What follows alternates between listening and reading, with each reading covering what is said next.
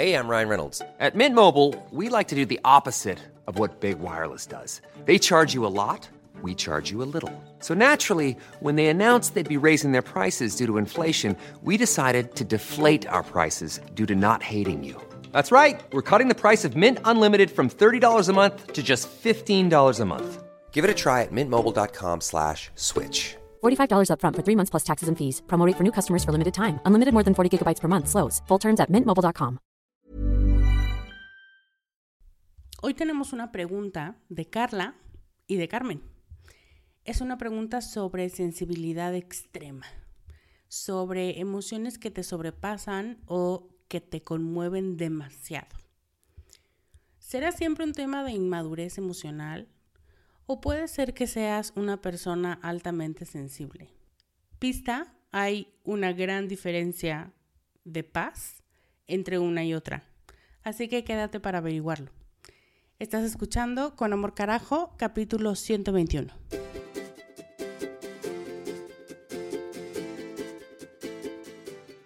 Bienvenida a Con Amor Carajo, el podcast para mujeres apasionadas donde hablamos de cómo educar tus emociones, tus ideas, tus prácticas espirituales y tus relaciones para que te atrevas a convertirte en más de ti, porque eso es lo que te hará vivir una vida más plena. No cambiar, sino ser más tú.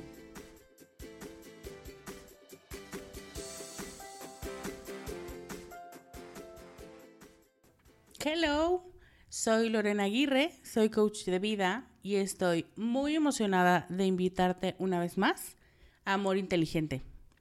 Tú me has pedido este taller desde hace mucho tiempo y quiero dejar claro para quién es y qué puedes esperar de él. Hay muchas ideas de lo que debería ser el amor, de lo que se trata ser una pareja, del sexo, del matrimonio, del felices para siempre. Y dentro de todas estas ideas, algunas son muy cínicas, otras parece que las escribió ah, un unicornio lleno de algodón de azúcar, unas son heredadas, otras son resultado de traumas que nos ha causado la experiencia y que todavía no terminamos de procesar. Y hasta que no resolvamos estas ideas falsas e irreales de lo que podemos esperar de una relación de pareja, vamos a seguir buscando el amor en los lugares equivocados y sintiéndonos de las maneras incorrectas y nombrando amor a algo que no es. Como el náufrago que sigue tomando agua del mar, agua salada, esperando que ya ahora sí el próximo sorbo de esa agua finalmente le quite la sed. Amor inteligente te invita a darte cuenta de los errores que cometes en tus pensamientos, en tus acciones, en tus decisiones, hacer conciencia de todo eso y así abrirte paso a una mejor versión de ti como pareja. Abrirle paso a una relación completa y amorosa que solo es posible cuando tienes plena conciencia y plena voluntad de tu rol en esa relación. El taller dura cinco semanas y lo que incluye son audios que tienen que ver con los cinco temas, cinco grandes temas que te mencioné el podcast pasado, hojas de trabajo imprimibles para que tú aterrices y aclares conceptos, lecturas complementarias y traducidas si es que te hace falta, eh, una meditación o visualización para cada semana que te ayude a cumplir el objetivo de la semana o el objetivo del módulo. Tienes acceso al grupo privado de Facebook para este taller. Hay Facebook Lives para revisar avances y para contestar preguntas, para darte tips extra, para ver cómo vas.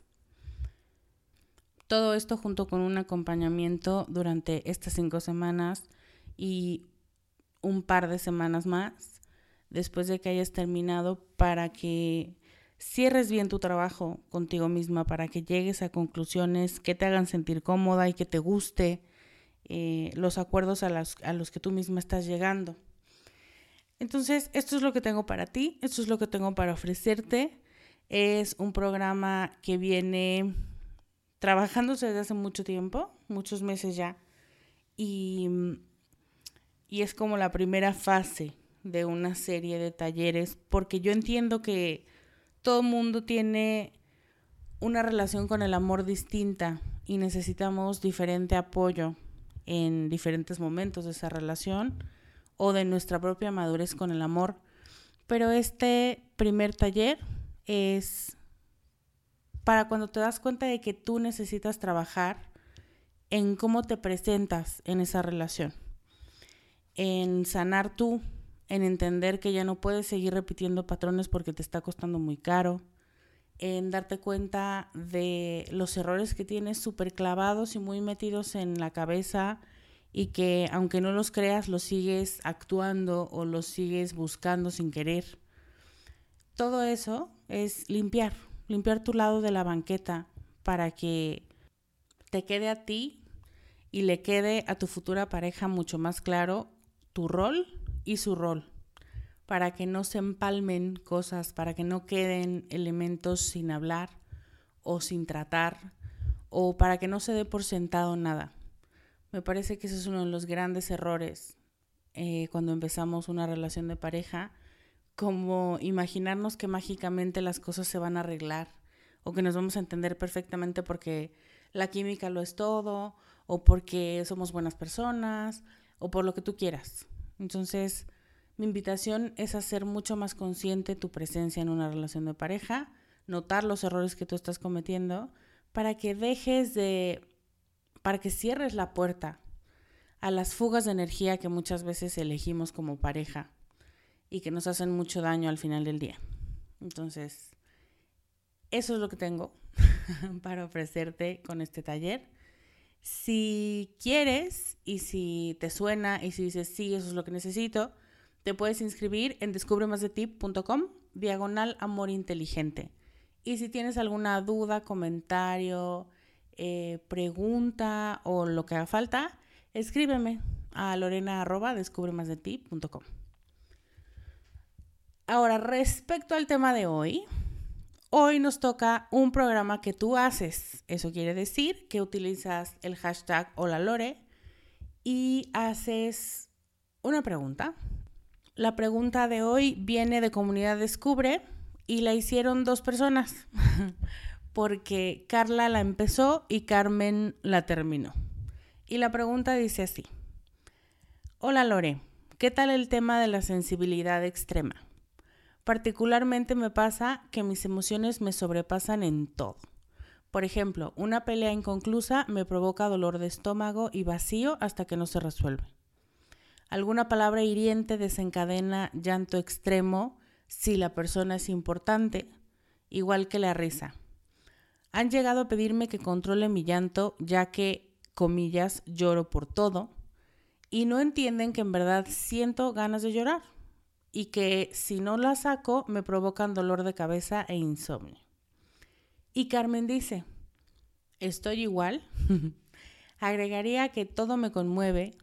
Muchas de las cosas en el mundo me provocan ternura y asombro, pero también, igual que tú, enojo, tristeza e impotencia. Muchas gracias a Carla y a Carmen.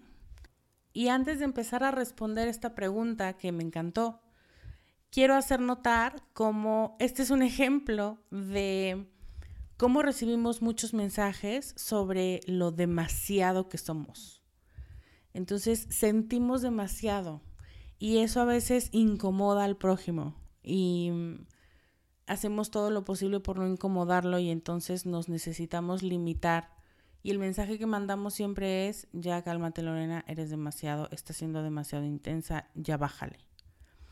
Si no has escuchado mi podcast de la semana pasada, te aconsejo que lo hagas pronto, de hecho terminando este programa, porque ya es uno de los favoritos. He recibido muchos mails y muchos comentarios sobre ese podcast, porque habla sobre la idea que escuchamos repetidamente sobre ser demasiado sobre la necesidad que tienen los demás de que nosotras le bajemos a nuestra intensidad, a nuestro exceso, entre comillas, de amor, de apasionamiento, de defender un punto, de tener convicciones. Y creo que te va a gustar si no lo has escuchado. Y hoy vamos a revisar qué significa exactamente ser demasiado sensible. ¿Les parece, Carla, Carmen y todas las demás? Pues vamos. Existen muchas definiciones de emociones. La que yo utilizo en mi libro, ¿Qué hago con mis emociones? Es muy simple y tengo toda la intención de que así permanezca porque de pronto hacemos una cosa muy compleja a la hora de explicarnos a nosotras mismas. Y entonces le damos la razón a los demás de que somos eh, muy complicadas. Y mi definición es esta. Las emociones son reacciones ante un evento o una persona que altera nuestro estado equilibrado de ser. Eso quiere decir que estamos en un constante equilibrio, como un lago. No es que todo el tiempo tenga una marea, no es que todo el tiempo se esté moviendo, pasan muchas cosas debajo de la superficie de un lago, pero mantiene un cierto equilibrio, una cierta fuerza de resistencia en la superficie. Y así somos nosotros, así somos los seres humanos. Y una emoción es algo que altera ese equilibrio, para bien o para mal, de manera agradable o desagradable. Cuando la reacción no se corresponde en intensidad con el evento que lo provocó, hablamos de una inmadurez emocional. Y contrario a lo que pueda parecer, porque ya te vi pensando que eres inmadura emocionalmente y escondiéndote abajo de la sábana, esto no tiene nada de vergonzoso. Carla, Carmen y todas las que somos inmaduras emocionalmente. Esta es una verdad que es importante que tengamos presente. No somos inmaduras siempre y en todo pero también es un hecho que no somos absolutamente maduras. O no todo el tiempo, o no con ciertas personas, o no con ciertos temas porque todavía no los hemos terminado de procesar y seguimos dando respuestas que tal vez ni siquiera nosotras nos sentimos cómodas con ellas. De hecho, una de las características de la inmadurez es que tiene picos muy marcados. Si viéramos un electroencefalograma de nuestras reacciones emocionales, bueno, probablemente no veríamos nada, porque las emociones no se miden con un electro, pero si sí fuera así, si una máquina estuviera midiendo la madurez emocional, si pudiéramos verlo, veríamos gráficas que dan brincos abruptos de 0 a 100 y luego otra vez para abajo, varias veces en la misma gráfica hay temas que tenemos más dominados que otros porque los hemos trabajado desde que somos niñas y entonces hemos adquirido más herramientas para tratarlos, para superarlos, para que no nos peguen tanto. Y hay temas que nos vuelven locas porque son más recientes, porque nos pegan más con la persona con la que estamos ahora o con la familia que tenemos ahora o con el tipo de persona en el que nos estamos convirtiendo. Personas que nos sacan el tapón o que nos ponen simples o con quienes tenemos un enganche y que sacan nuestra peor versión. Todo esto se suma y tiene que ver con nuestra inmadurez. Lo primero lo que te invito a hacer es identificar esas personas, esos temas y esos disparadores que te hacen sentirte alterada.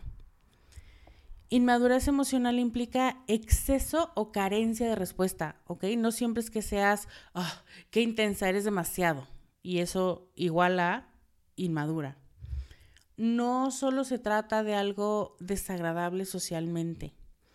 Alguien, por ejemplo, que se ríe todo el tiempo y que no filtra que hay situaciones en las que la risa no se amerita, sino que se necesitan acciones mucho más sobrias, mucho más serias. También es alguien inmaduro emocionalmente, por más eh, cascabélica que sea su risa. ¿Ves? Pero te decía, no es un tema para sentirnos avergonzadas. Aunque nos han hecho creer todo el tiempo que con la edad llega la madurez. Carla, Carmen, tú y yo sabemos que es mentira. La mayoría del tiempo crecemos como enredaderas, esa es la verdad. Con la ayuda divina y con la ayuda de nuestros cuidadores para mantenernos con vida y listo. A sentirnos adultos porque ya tenemos 18. Yay. y eso es mentira.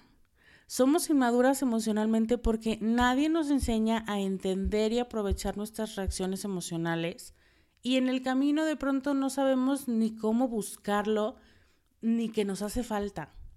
Somos inmaduras sexualmente porque nadie nos dijo que la cosa era mucho más que simple mecánica. Somos inmaduras económicamente porque pocas son las personas a las que les explican qué es el dinero y cómo funciona sin tabús y sin remordimientos. Y así me puedo seguir con todas las cosas en las que somos inmaduras. Pero la, inmadurez emocional no es una enfermedad y menos incurable. El hecho de que la notemos y queramos cambiarla ya es un avance, porque como siempre dicen sobre un problema personal, lo primero es darse cuenta de que lo tenemos. Eso es la mitad del camino, porque ya dejas de negarlo, ya dejas de hacerte ciega ante esa realidad tuya que de pronto te disgusta tanto que por eso la niegas, tampoco es que estemos locas. Así que aplausos a esa conciencia si tú te identificas como inmadura emocional. Y hablando sobre ese tema en específico de la inmadurez emocional, esto pasa cuando vas por el mundo reaccionando en la misma medida ante todas las cosas que te pasan o ante las personas que se te cruzan durante el día Todas, no importa si son cercanas o lejanas o cuánto tiempo tienes de conocerlas o la edad que tienen esas personas o el rol que juegan en tu vida, tu reacción es la misma. Cada persona y cada evento tienen su dosis necesaria de atención y requieren una respuesta distinta de ti y te va a arrojar una enseñanza diferente. Eso es lo que vamos encontrando cuando vamos madurando esta parte afectiva. Cuando un evento te sobrepasa, Carla, seguramente tiene que ver con el significado que le estás asignando a ese evento o a esa persona. Y aquí yo te preguntaría, ¿qué te imaginas que es lo peor que puede pasar? ¿Qué te imaginas que esa persona va a hacer? ¿O cómo esa situación va a desembocar o dónde va a desembocar? ¿Cómo te va a responder? ¿Cómo te va a hacer sentir? ¿A qué le estás huyendo? Porque muchas veces esta reacción que no tiene, que no se corresponde, tiene que ver con la expectativa, con lo que hay en tu mente y con lo que te imaginas que puede pasar, lo más grave que puede pasar si tú sigues por ese camino. Y luego, ¿qué tanto es tantito? ¿Realmente lloras por todo o es una de esas irracionalidades que con frecuencia decimos, donde generalizamos y que nos hacen ver peor de lo que realmente actuamos. Porque por ahí dices, Carla, que de pronto la gente te hace, te pide que dejes de llorar por todo. Y ya de entrada, por cómo está fraseada la petición, yo te puedo decir que no lloras por todo, eso es imposible, porque estarías llorando todo el día. Yo sé que suena súper súper tonto, pero es como obvio no estoy llorando todo el día, Lorena, pero no, de pronto el inconsciente no tiene sentido del humor y aunque tú, aunque tú sepas que no estás llorando todo el tiempo, sí se te queda grabada la idea de ti misma como soy una chillona, soy una chillona, y es bien difícil podértelo sacar, porque como una parte de ti sabe que es mentira, pero la otra se lo tomó muy personal, se lo tomó muy a pecho, em, ni siquiera piensas en trabajar con esa mentira, porque según tú no la estás creyendo. ¿Ves? La próxima vez que llores, por ejemplo, si ese es el problema, anótalo, mi querida Carla. Lleva una bitácora de llanto. O si es el caso de enojos o de risas incontrolables. Y esto se trata de fijarte qué estaba pasando cuando te dio ese ataque de algo, cuando fue demasiado enojo, demasiada eh, risa o demasiada tristeza o demasiado lo que fuera qué estaba pasando alrededor. Fíjate si los eventos tienen en común una persona, un lugar, un tema de conversación. Cuando ya observaste por una semana esa tabla o ese diario, esa bitácora, ya puedes sacar elementos en común. Ahí están tus disparadores. Y una vez que los identificas, es mucho más fácil estar al pendiente de ellos cuando se presentan y decir, ah, ya vi qué es lo que va a pasar, no voy a caer, porque no es tan importante, porque el problema no soy yo, el problema es esta situación y lo que me hace sentir o esta persona y su forma de decir las cosas que me saca el tapón. Ahora, puede ser que como dice Carmen, todo te conmueve o te provoca fuertes reacciones de desagrado, de furia, de tristeza, que se siente demasiado. Y aquí quiero introducir un tema del que se habla poco y que es muy importante y que me parece básico que conozcamos. Es el término de persona altamente sensible. Y eso merece un tema aparte. El tema ha sido estudiado por muchos especialistas como Elaine Aron y Ted Seff, pero para la vieja escuela o para los investigadores ortodoxos no existe tal cosa como una persona altamente sensible porque no hay una prueba o no hay un lugar específico en el cerebro en el que se puede identificar la alta sensibilidad, ¿no? Como el electro que te decía hace rato. Sin embargo, igual que pasa con muchísimas estrategias y teorías psicológicas en el mundo del desarrollo personal, si funciona y si hace sentido, esto es mi postura, eh, mi consejo y lo que yo hago es tomarlo. Aunque no tenga un lugar específico en el cerebro, eso no prueba nada. Eso no prueba la no existencia, eso es una falacia. Y ya nos ha demostrado la ciencia que no tener los pelos en la mano no quiere decir que no sea verdad. Entonces, si funciona, y me viene a la mente una técnica muy específica en la que toda la comunidad médica está muy escéptica, pero quien lo prueba dice, no, pues es que no sé por qué, pero funciona. Y lo que a mí me importa es ayudar. Entonces, este concepto es precisamente mi forma de introducirlo a ti para que si te hace sentido y si te suena y si te identificas como una persona altamente sensible, em, sepas que te puedes encontrar con gente que te dice, ay, eso ni existe. Mm, tienen parcialmente razón porque no se ha encontrado un... Pasa como con las inteligencias múltiples, por ejemplo, que dicen, ¿qué? Pero ¿dónde está la inteligencia musical? A ver, díganme en qué parte del cerebro, en qué cuadrante. No, pues entonces espérate. Ah, entonces no existe. Entonces, bueno, esto solo es un disclaimer por si eres demasiado ortodoxa tú también en tu proceso de recibir teorías. Ábrete un poco para ver si te hace sentido a ti esta teoría. A lo mejor después le cambian el nombre, a lo mejor lo sofistican un poco, pero si te suena, te identificas y te puede servir para entenderte mejor, pues qué mejor. Ok. Se calcula que el 20% de la población son personas altamente sensibles.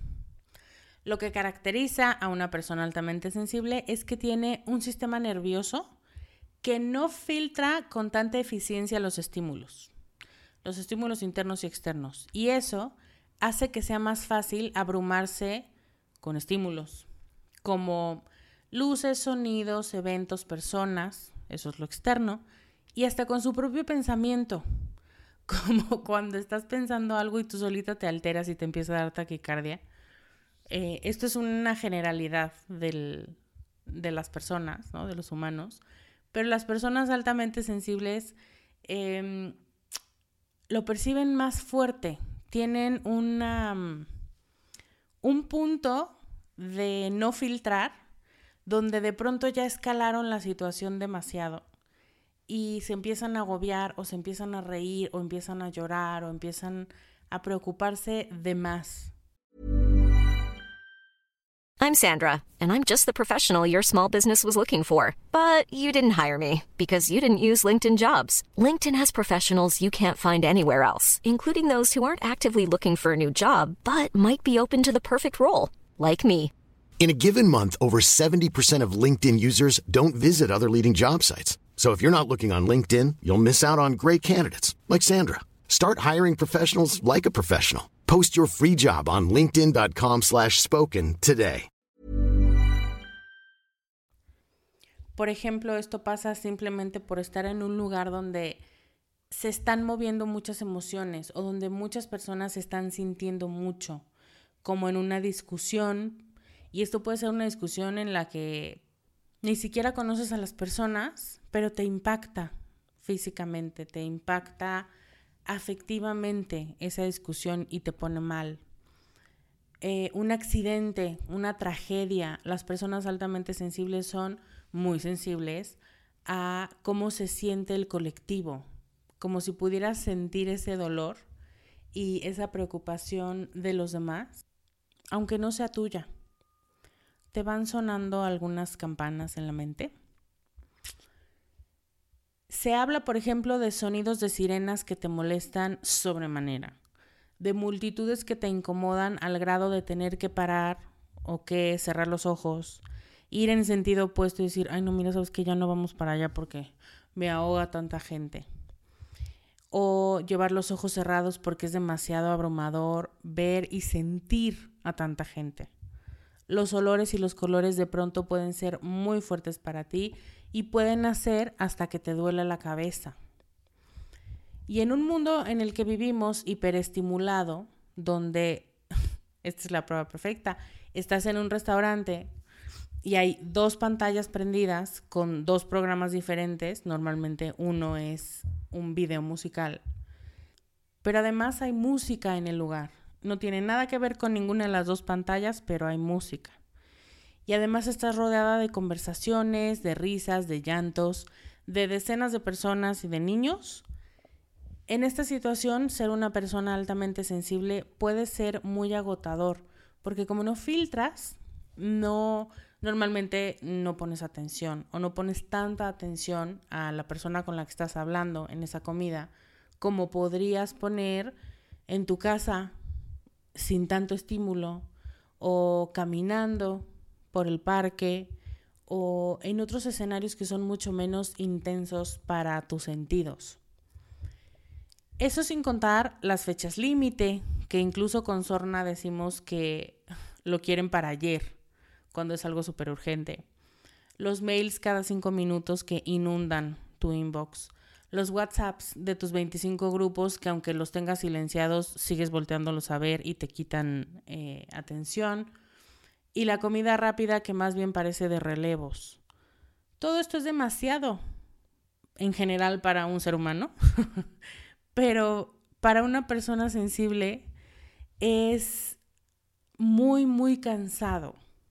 Pero como esta característica de alta sensibilidad no es algo que se identifique con claridad, solo pensamos que así como lo sentimos nosotros, así lo siente todo el mundo.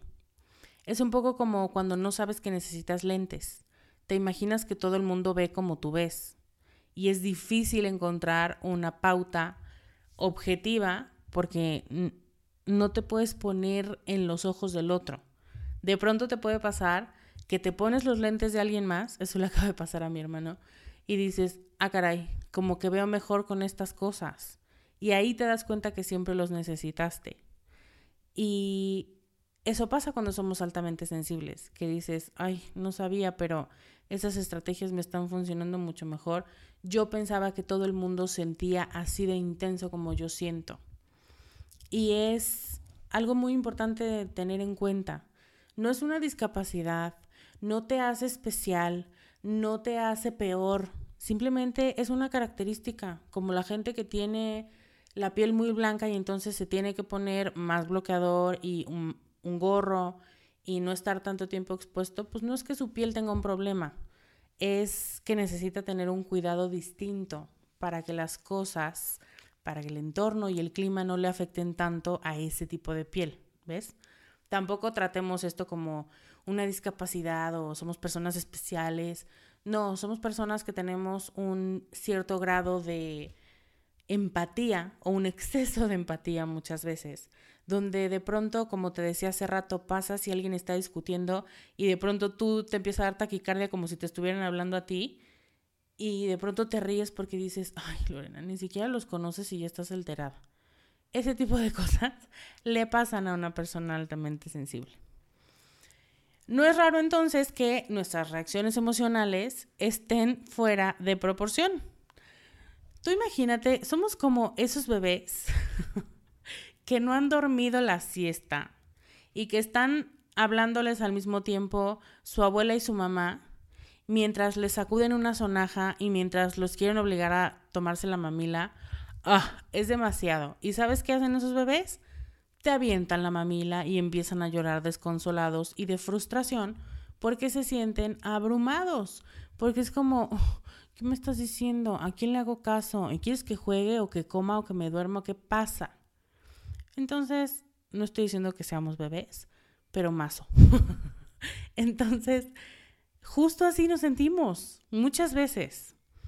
Reaccionamos de malas, hacemos berrinches, exigimos de más, pero además cuando ya nos dan lo que exigimos dices, no, eso ni siquiera quería y entonces lloras y dices, oh my god, ya ni siquiera estoy loca, ya ni siquiera sé lo que quiero. No, solo es entender que fue demasiado y que a lo mejor tomamos decisiones partiendo del exceso del momento, de la saturación de impulsos y de mm, estímulos, tanto internos como externos. Y tal vez lo único que necesitamos es un poco de descanso, un poco de distancia. No es que tengas que alejarte de la gente el resto del día, con 10 minutos basta, pero es como volver a respirar, volver a llenar tu tanque de gasolina y seguir funcionando. Tampoco tiene que ser tan cansado cuando lo sabes identificar en el momento. Ahora, rápidamente te voy a compartir ocho de las recomendaciones de los especialistas para que una persona altamente sensible tenga una mejor calidad emocional en particular y de vida en general. La primera es duerme duerme como los bebés, entre 7 y 8 horas. No atrases tu hora de sueño pensando que mañana puedes despertarte más tarde, porque hay horarios en los que el cuerpo empieza a descansar, se empieza a autolimpiar. Y cuando tú interrumpes eso durmiéndote muy en la madrugada, alteras los ciclos propios de tu cuerpo para descansar como lo tiene establecido.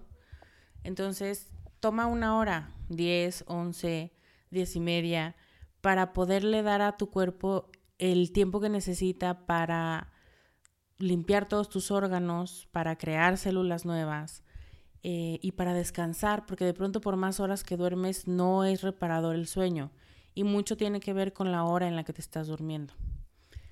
Apaga los equipos electrónicos, de preferencia no los tengas en la mesita de noche, sino más lejos, a unos metros de ti.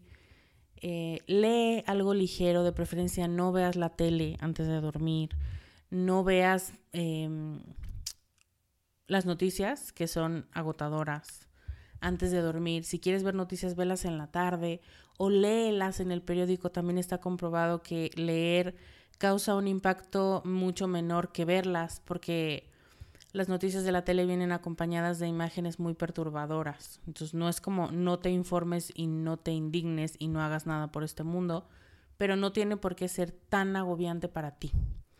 Incluso al leer, no te pongas una novela de misterio o de acción antes de dormir, porque eso tampoco te va a ayudar a descansar lee algo ligero, pon música instrumental muy bajita, medita, haz yoga para dormir, escribe en tu diario.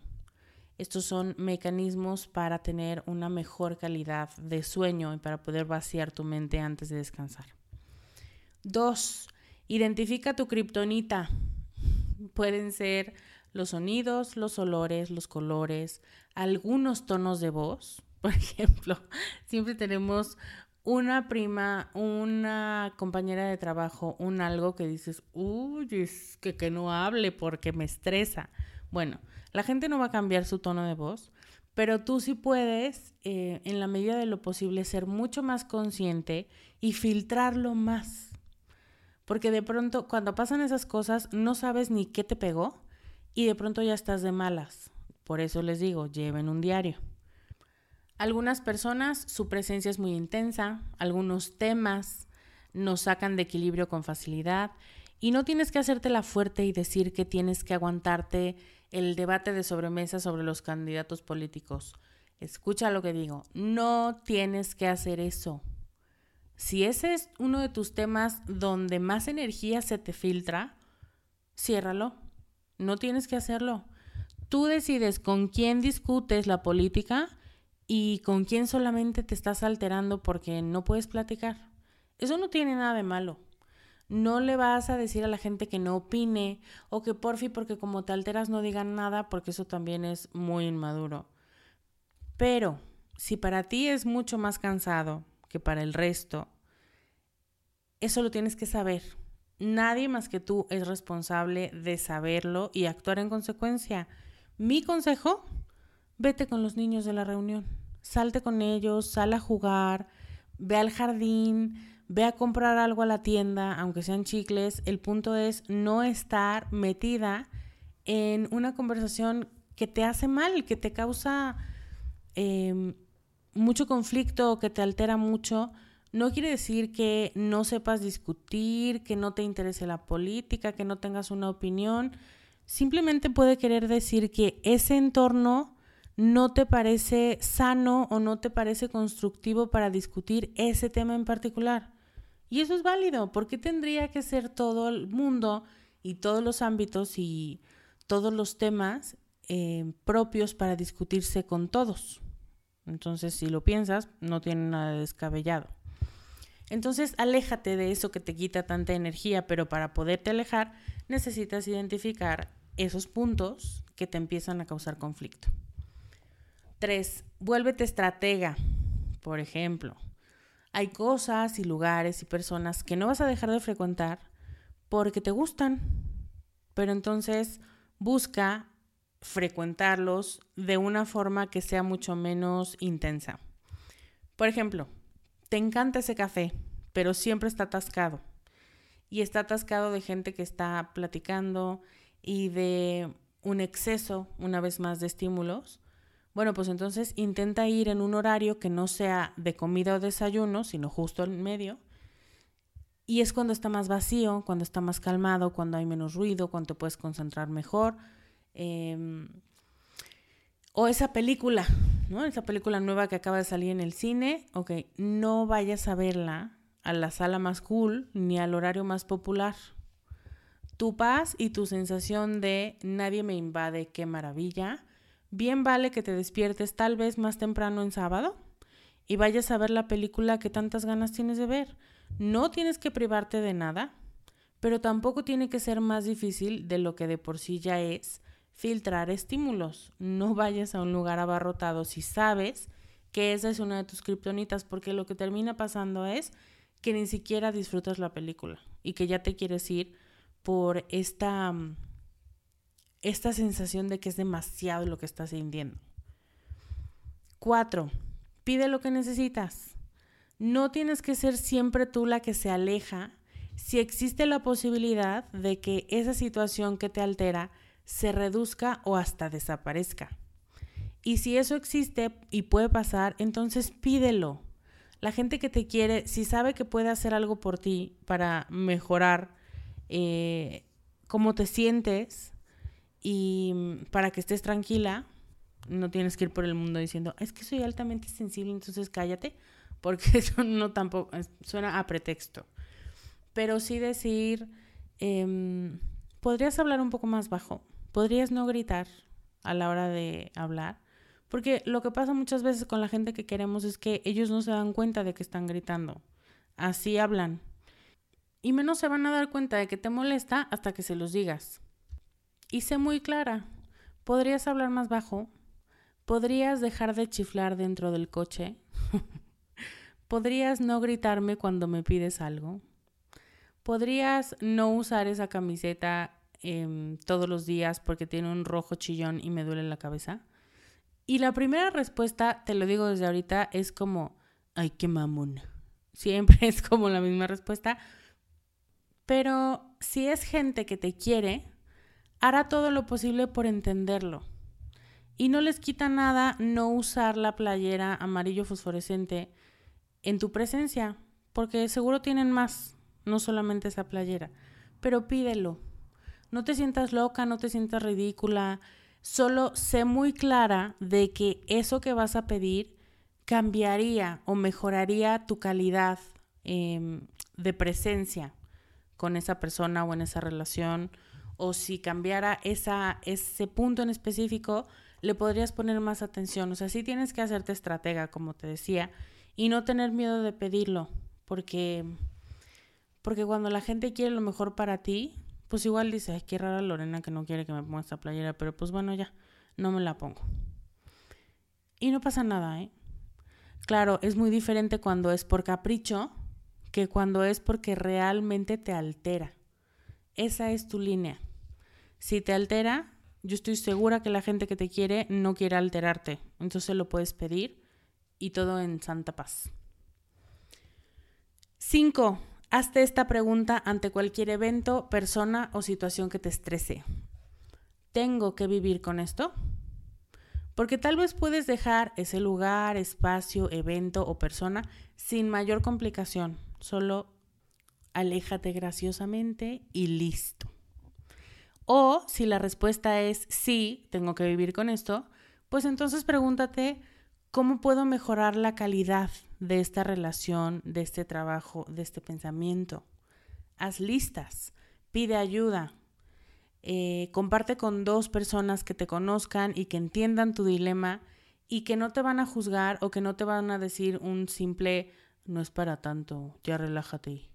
Porque eso lo único que hace es hacerte sentir más inadecuada.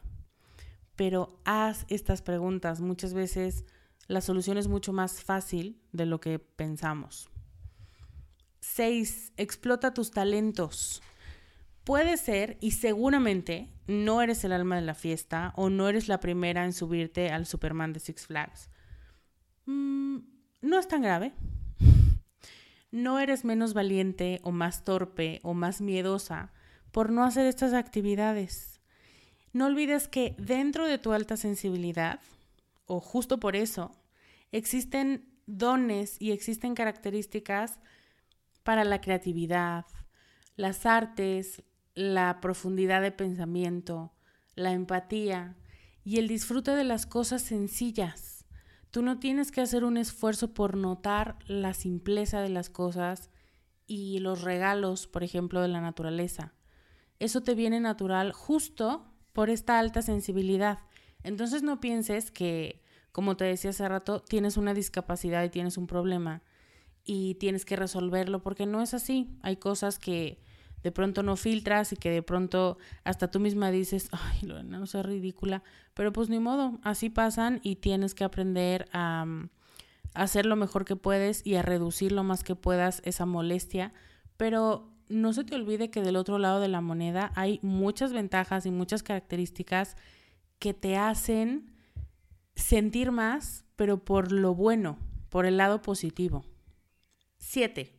Conecta con tu cuerpo haz ecoterapia, que ya hice un podcast al respecto, date un respiro, sal a caminar después de, comer, eh, vete de fin de semana, camina en un parque, disfruta la naturaleza y deja tus aparatos en la casa.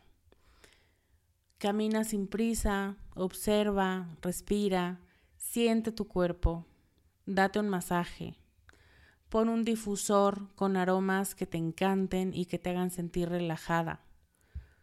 Es muy importante que tu cuerpo sepa a través de todas estas actividades que no estás estresada, que no te está pasando nada, que no estás en riesgo, por más que a veces con tanto abrume se sienta así. Y finalmente, el ejercicio. Camina, haz yoga, Em, ¿habías pensado que tal vez no disfrutas el gimnasio porque es demasiado para ti? Demasiada gente, demasiado ruido, demasiados ojos que sientes que pueden observarte en cualquier momento. Puede ser. O sea, no es que tengas un problema con los gimnasios, es que tienes un problema con el exceso de estímulos que hay ahí. Considera comprar programas de entrenamiento para hacer en casa. Pero mueve tu cuerpo, cánsate, suda, saca toxinas y de preferencia hazlo varias horas antes de dormir para que no interrumpa tu proceso de descanso. Y así volvemos al principio sobre dormir bien. ¿Ok? Entonces, estas son algunas de las recomendaciones para personas altamente sensibles. ¿Cómo ven? Carla, Carmen y todas. Ahora me va a encantar saber qué opinan sobre este concepto de personas altamente sensibles. Y como regalo del capítulo de hoy, traduje para ti una prueba de Elaine Aaron, que te hablé de ella al principio, para identificar si eres altamente sensible. Puedes ir a descubremasdeti.com diagonal 121 y descargarla. Después me gustaría que vayas a los comentarios y me cuentes qué elementos de inmadurez emocional percibes en ti y los resultados de tu prueba. Y también me gustaría mucho saber qué te llamó más la atención de este capítulo, de este concepto, eh, si te identificas o cuáles son tus impresiones en general. Antes de despedirme, quiero recordarte que Amor Inteligente cierra inscripciones en una semana. Te voy a estar mandando recordatorios durante la semana, pero si crees que encontrar el amor auténtico y priorizar tu proyecto de pareja es importante para ti, te espero en el taller. No te vas a arrepentir. Te puedes inscribir en descubremasdeti.com diagonal amor inteligente. Me despido por hoy, te mando un beso enorme. Yo soy Lorena Aguirre y te veo la próxima semana con más ideas para ser más tú. Bye.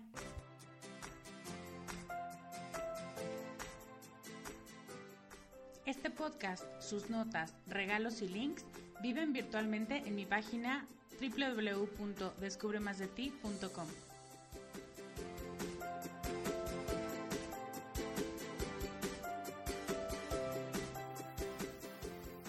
Carajo. Locución adjetiva ponderativa malsonante que significa, entre muchas otras cosas, algo muy grande y muy intenso. En mi mundo así es como tienes que conocerte, valorarte y amarte, con una intensidad tan grande que no pases desapercibida. El mundo necesita que seas más tú y que nos enriquezcas a todos con tus habilidades, tus talentos y tus sueños. ¿Te atreves?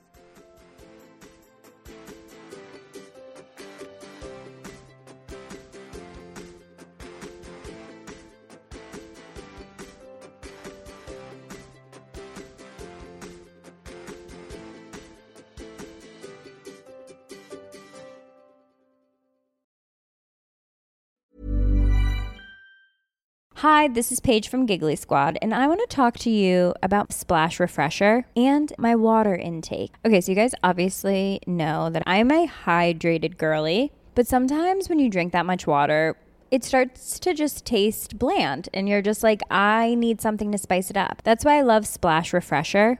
It has zero sugar, zero calories, and it's a splash of sweetness. And they come in five different flavors. They're so good. Wild berry, acai grape, pineapple mango, lemon, and mandarin orange. My favorite is the wild berry because I just I just love a berry. So if you're like me and you're drinking water all day, then try Splash Refresher. It's going to absolutely change your water game and it's good for you.